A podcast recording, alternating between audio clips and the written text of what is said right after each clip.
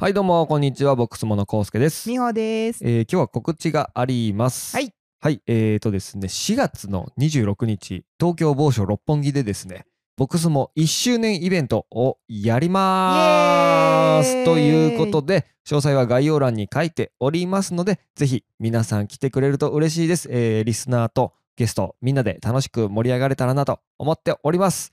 よろしくお願いします。よろしくお願いします。では本編始まるよ。イエイ。というわけで小松さん最終回です。よろしくお願いします。よろしくお願いします。今回はですね過去のお話を伺ってきたんですけど、まあ、今後の未来の話をお伺いできたらなと思います。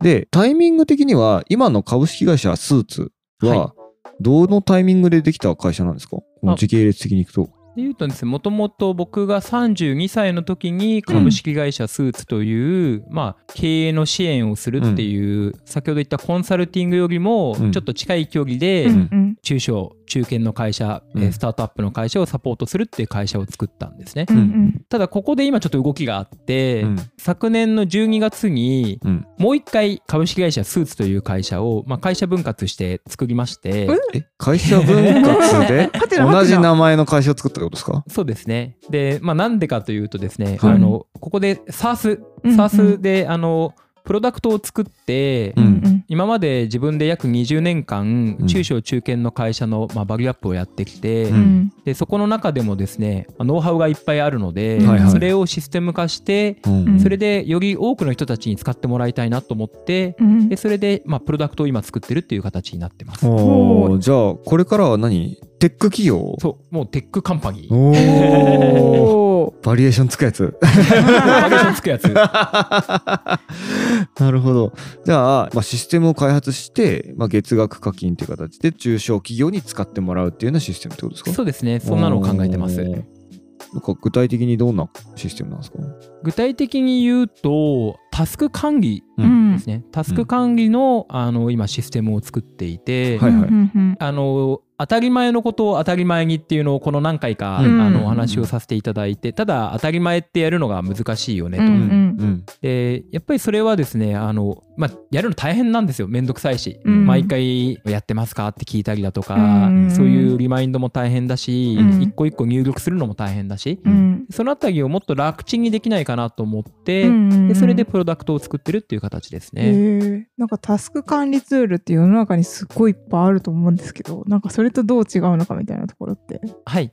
で言うとですねおっしゃる通りで、うん。まあ、タスク管理の世界っていうのは面白くてですね、うん。まあ、タスク管理って言い方もあればプロジェクト管理うんうんっていう場合もありますし、まあ、多くの場合だと表計算ソフトを使ってるっていうのが、うんうん。まあ、多くの場合なのかなというふうに思ってます。うんうんあとは個人利用の場合もあれば、えーうん組織で使ってる場合もあるし、うんうん結構だからぐちゃぐちゃなんですね、てうん。言葉の定義もぐちゃぐちゃだし、うん。確かにね。できっと本当の本当で日本全国で一番使われてるのは、うん。あのきっと表計算ソフト。う ん悲しいかな。某某表計算ソフトが一番。でなんで表計算ソフトなんで、うん。そもそもの用途じゃないんですよ。まあそうね。確かにまそう思うわ。ってなるとやっぱ使い勝手が良くないし、うんうんまあ、よく僕は、まあ、企画した段階の時言ってたのがリマインドしてくれないよと。うん。こ確かに。のしそうそう。タスクがいつまでっていうのにこれ見たら毎回個別に連絡しなきゃいけない、うん。これうん。来週月曜日までだけど大丈夫って連絡しなきゃいけない。これ自動でできたら楽ちんですよね、ううんん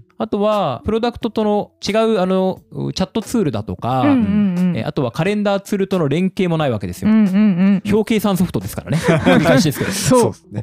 でそういうのを考えた時に、うん。もっとちゃんと連携してもっと楽ちんにうんうん。管理マネージメントができたら、うんそれだけで当たり前のことは当たり前にがもっと楽ちんにできる、うんうん。そうすると中小中堅の会社スタートアップの会社とかうん。スモールビジネスやってる皆さんがうん。より良い経営成績になって、うん。まあ、もっと言うとよりリーダーシップの仕事だけにうん社長さんも注力することができる。うん。っていうふうに思って、まあ、そんな社長リーダーに変えるようなツールにしたいなと思ってる感じですかね。社長リーダーに変える。そう。いいですね。やっぱりあの第1回でお話しさせていただいた社長の仕事っていうのはリーダーシップとマネージメントっていうふうに僕は思っていて、うん。うん。でマネージメントが日本社会の社長さんっていうのはうん。みんなえちゃんとやってないよねって話をさせてもらって、うん。うん。でそこのマネージメントに関してはこれってロジカルシンキングであったりだとか、うん。結構あの決められてる繰り返し同じことをやらなきゃいけないとかっていう話なんで、うん。システム化しやすいんですよ。でリーダーシップの分野って人間関係だったりだとか、うん。セールスだったりだとか、うんうん。えーあとそれ以外のあの戦略の立案だとかですね。そこはシステム化しづらいと思ってて、うん。うん。こっちってやっぱりより人間的なところで、うん。管理の部分マネージメントのそういう経営管理と呼ばれるところはうん。システム化しやすいと思って、でそこを簡単にできるっていうのをやろうと。うん。そういうふうに考えてる感じですね。なるほどですね。でも ToDo アプリみたいなのも結構あるけど、ね、そう、ジラとかね、そうねあとジラ。Teams とかもね、最近そうですね。ありますよね。うん。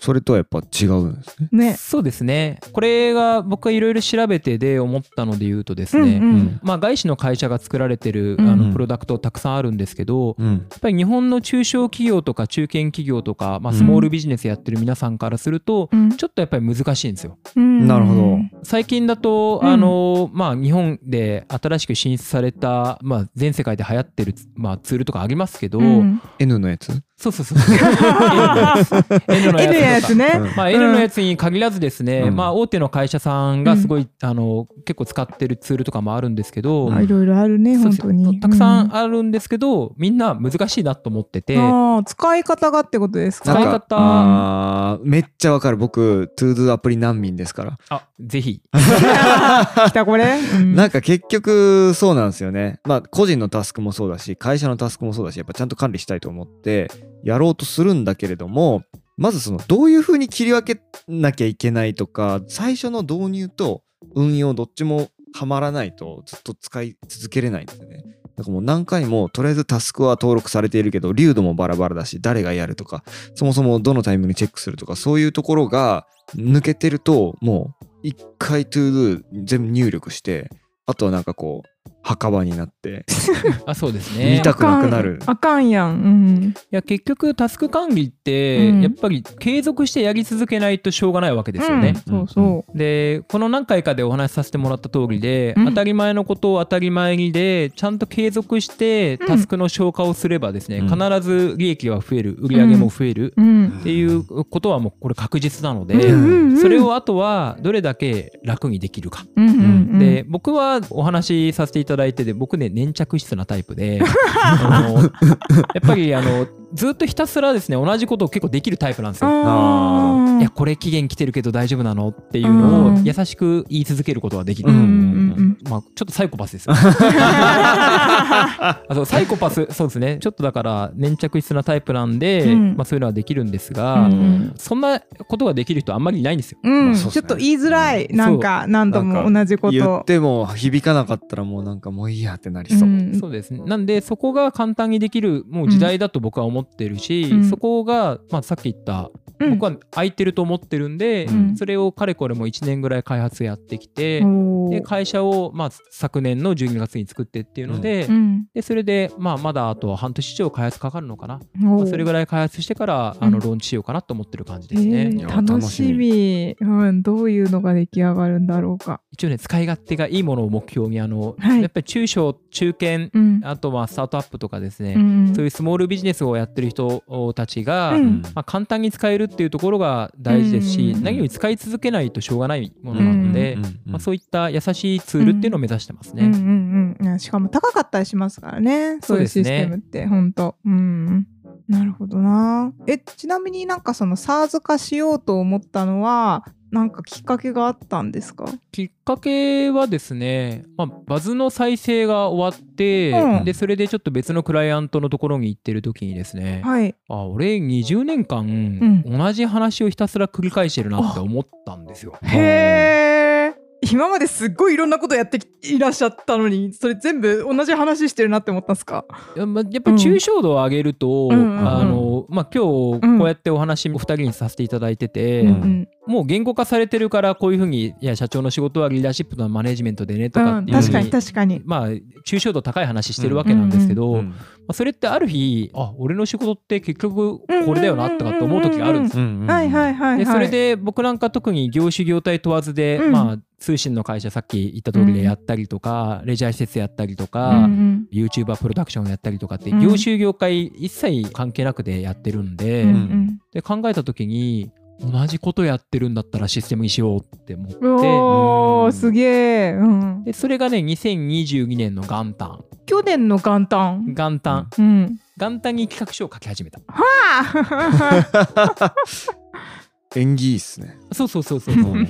でだから1年ちょっと今経った感じですかね、あーででも順調になんか採用とかしてて。そうですねあのなんか最初 CTO をあの探して、うんまあ、やっぱり作れる人いないとしょうがないじゃないでそうすか。ですね。ほんでとそうです CTO なを探すので面接やって、うんで結構上場会社の CTO とかもみんな手を挙げてやりたいって言ってくれたんですけど、まあ、その中でもすごい、あのイケてる上原君っていうですね CTO をまあ確保して。うん。上原君イケメンなんですよ。ええー、会いたい。もうイケメンなんですよ。なんでもうこの間も採用で出したんですけど、写真で全然記事が僕の上に入ってこなくて、ね。は い めう。ん。であとマーケティングもですね、うん。まあ、あの大学の先輩が、うん。まあ、大手の化粧品メーカーの D2C の立ち上げをやったあの先輩がいてうん。今まあ上場会社のマーケティングのトップもやってるんですが、うんうん。まあ、その先輩が手伝ってくれていてつえ。つえ。そうですね。あと CFO はもともとまあうん。バズの時に一緒に働いてたうん。非常に優秀な、まあ、彼はまあ厚労省行った後に監査法人行って、うんでそれでなぜかバズに来て なぜか。なぜかバズに来て、うんでそれでちょっとまあフラフラしてたところをちょっと声掛けさせてもらってまあそんな感じの体制で、キャリア官僚みたいな。まあ、そうですね つえ。つえあ頭いい感じのつつえ怖い怖い。いや、脇固めるメンバーもすごいっすねう。ん。リリースをじゃああと半年後ぐらい？うんそうですねまあちゃんとやっぱりあのしっかりしたものを、うんまあうん作ってから出したいなとは思ってるので、うんうんうんうんうんまあ、それぐらいかかっちゃうかなと思ってますねう。んうんうんうんうんうんうんでもなんかこうツールってツールだけじゃなんかツールをの使い方がちゃんとできてないとみたいなのあるじゃないですか。はい。やっぱなんかそういう経営の考え方みたいなところってそういうのもやっぱ同時に発信していたりする予定とかあるんですか、そうですね、うん。なんで今回は、うん。まあ、プロダクトのリリースにあの、まあ、先立ってですね、うんうん。あのコンサルティングでですね、ちゃんとどうすれば組織がちゃんと回るのか、タスク管理はちゃんと全社的に回るのかっていうところの、はい、うんコンサルティングメニューっていうのもちゃんと用意してでそれでそういう意味じゃテクノロジーで提供できるところに関してはテクノロジーで、うん。だけどまだ、えーうん。人じゃないとできないところですね、うんうんうんうんそういったところは考え方であったりだとかやり方っていうのを人が教えてっていうところを全部全体で設計してっていうので準備してます、ね。うわもう最強じゃん。いえいえまあ、だからそういう意味では SARS のセオリーというところをちゃんと学んで,、うんうんでそれで準備をしているっていう形ですね。ああすごいすごいそれでね中小とか中堅の人たちが買えるというか使えるようなお値段であればね、めちゃめちゃいいなと思いますね。そうですねやっぱり僕がやろうとしてるのはですね、うんまあ、繰り返しなんですけど当たり前のことをやるとあの、ちゃんと企業の価値が上がると。うん。なんで、まあ、そのプロダクトが入ればですね売り上げがすごい伸びて、うん。利益もちゃんと残ってっていうんで、まあ、そんな感じの中小企業全体の底上げになるような、うん。まあ、そんなプロダクトにしたいなっていうふうに思ってますね。中小企業めちゃくちゃ数多いじゃないですか。そうですね。マーケットの規模的にもかなり大きいそうですね。マーケットの規模でいうとですね、まあ、僕が今回やりたいのは、まあ、タスク管理って言いましたが、うん。まあ、正確にもうちょっと言うと、まあ、全社のタスク管理うんをやりたいと思っていて、それでかい。うんうん。あの全社って言っても、まあ、中小企業なんで、うんじゃあ例えば20人とか30人だったら、うん。やっぱり社長がちゃんとやれば十分管理ができるんですよね。うんうんなんでそれぐらいの規模っていうふうに考えてるんですが、うん。日本社会でいうと、うん。20人から100人未満うん。の社員数の会社で約50万社で10人から20人の社員数の会社でうん。これが60万社、うん。あえーごめんなさい。事業所かな、うん。あるんで今言った10人から100人っていういわゆる中小企業っていうところで大体100万社あるんですね。うん。でそこの人たちが使いやすいようなあのツールというのを目指してますね。楽しみっすねほんと。いやー使いたい ね使わせてもらいな。お金を用意しとくんだよ。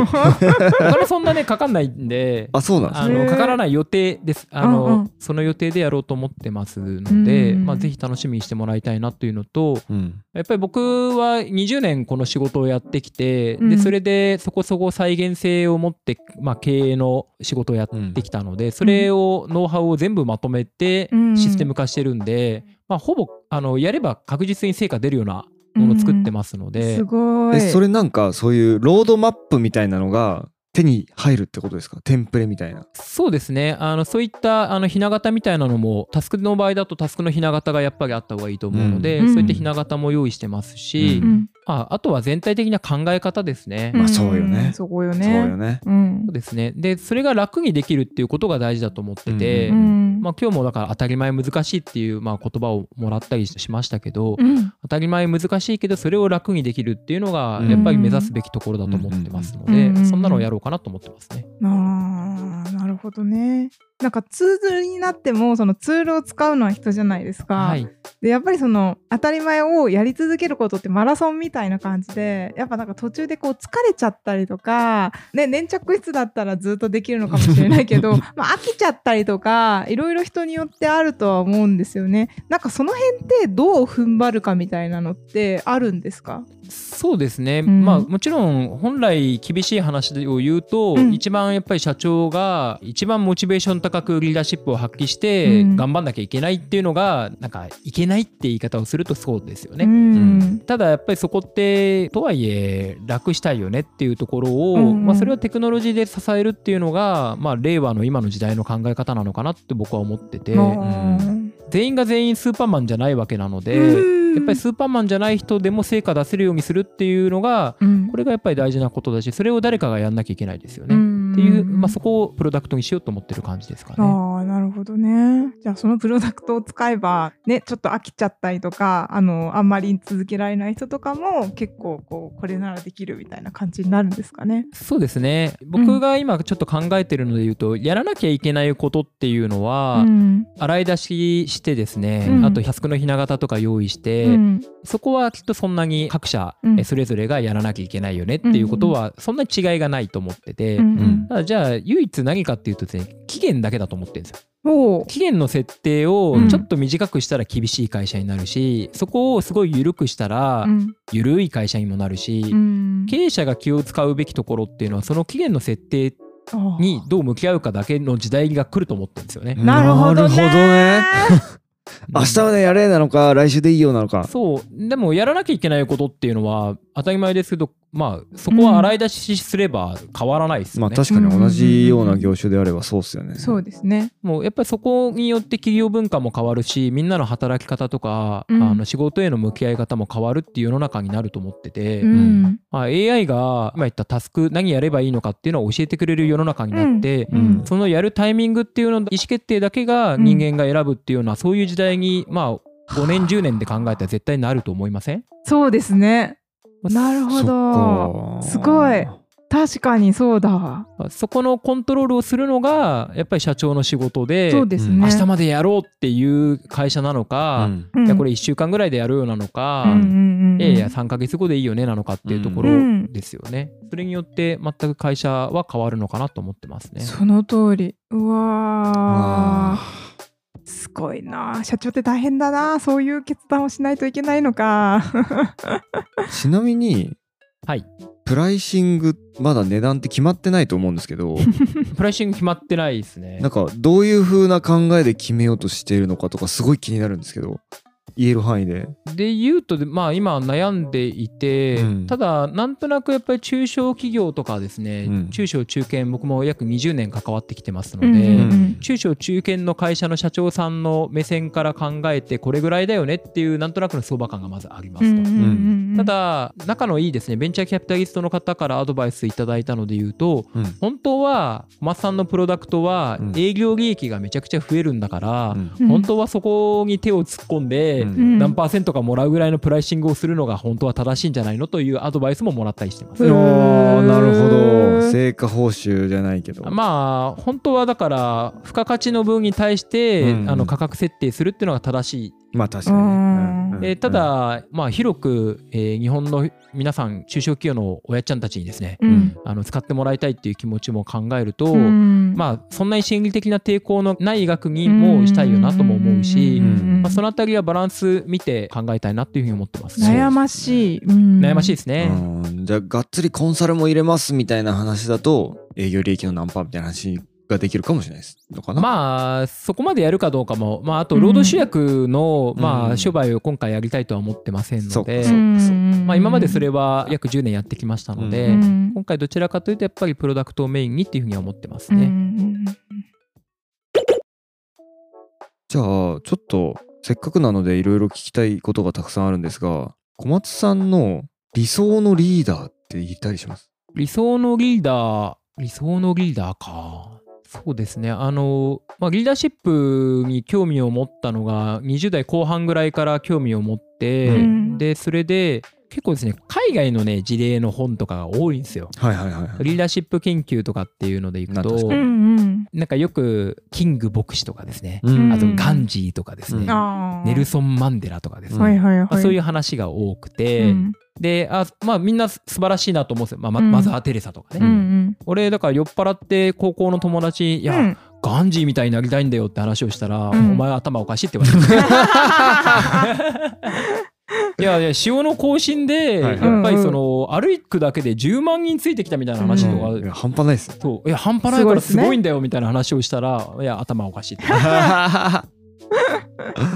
じゃあ理想はガンジー？ガンジーガンジー。ガンジー。まあ日本の経営者とかだったら、うん。やっぱりそのユニクロの柳井さんとか、はいはいはい。やっぱ尊敬する経営者の方はたくさんいらっしゃいますけどへね。えいやガンジーでいいんじゃないですか。ガンジー。僕はすごいえ共感しますよ。あすごいありがとうございます。ちなみになんかガンジーのどういう要素みたいなのあるんですか、どういう要素、うん、柳井さんでもいいんですけど。なんかどういうところが好きなんだよなみたいななんかそういうのいややっぱりそのみんなリーダーシップの発揮の仕方っていうのはうん。それぞれテーマも違ければうん。状況も違うっていうのはあるんですけれども、やっぱりあの全てのステークホルダーの皆さんに対して平等に、あとは本当に理想を語ってうん。それで仲間を作ってそれでまあ社会変革をしていくっていう、まあ、それが本当に素晴らしいし、うん。そういうまあ人間になりたいなとは本当思ってますね。んなるほどね。なんかその社会変革の部分あんまりそんなにみんな持ってないような気がしていて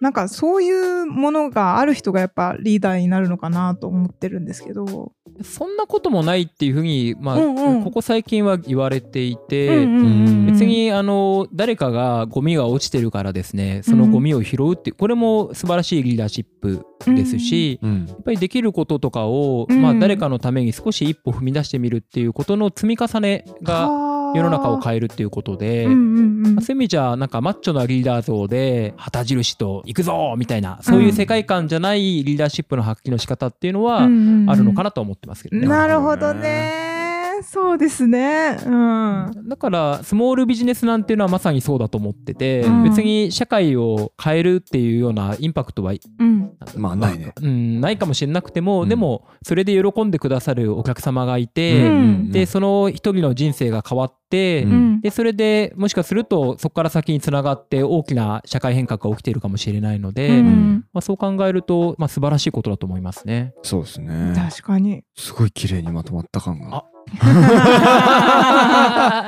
いや、うん、その通りだなって思った。うん。もう一個聞いていいですか？はいあの今自分の社会人人生を振り返ってこの意思決定すごく大きかったなって思う意思決定一つ意思決定あーで言うとなんだろうなもう意思決定の連続ですよね、きっと日々。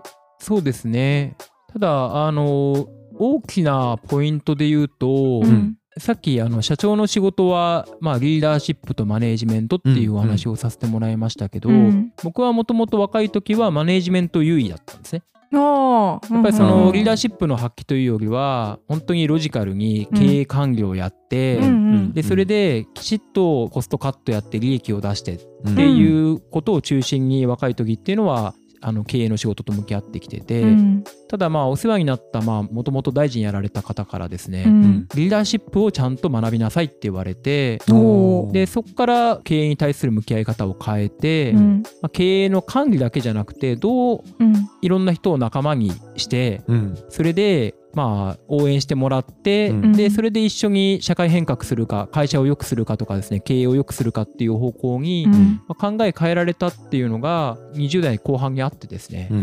んでそれは一番大きな分かれ道だったかなと思いますね。いい話。でしょ、ねいや本当になんか僕うん。小松さんってなんかすごい不思議というかなんか受け止めてくれるんですよ。そう？どういうこと？いやなんかそのそ存在をというかだかあらそのさ言うたらまあまあ前の会社で知り合ってさうん。まあ一社員まあ社員というか業務委託というかそんな感じで働いてたんだけどうん。まあなんかすごい誰とも分け隔てなくうん。喋るしうん。すごい気さくだしうん。でその会社辞めるってタイミングでもご飯一緒に行ってくれたりとかでねその後何回かご飯行って、うん。この間はあのうちのうん。アンティコインギャラリアのうん。社員うん。も一緒に連れてへご飯ー行ってくれたりなんか結構なんか、なんなんだろう。いい人なんですよ。うん。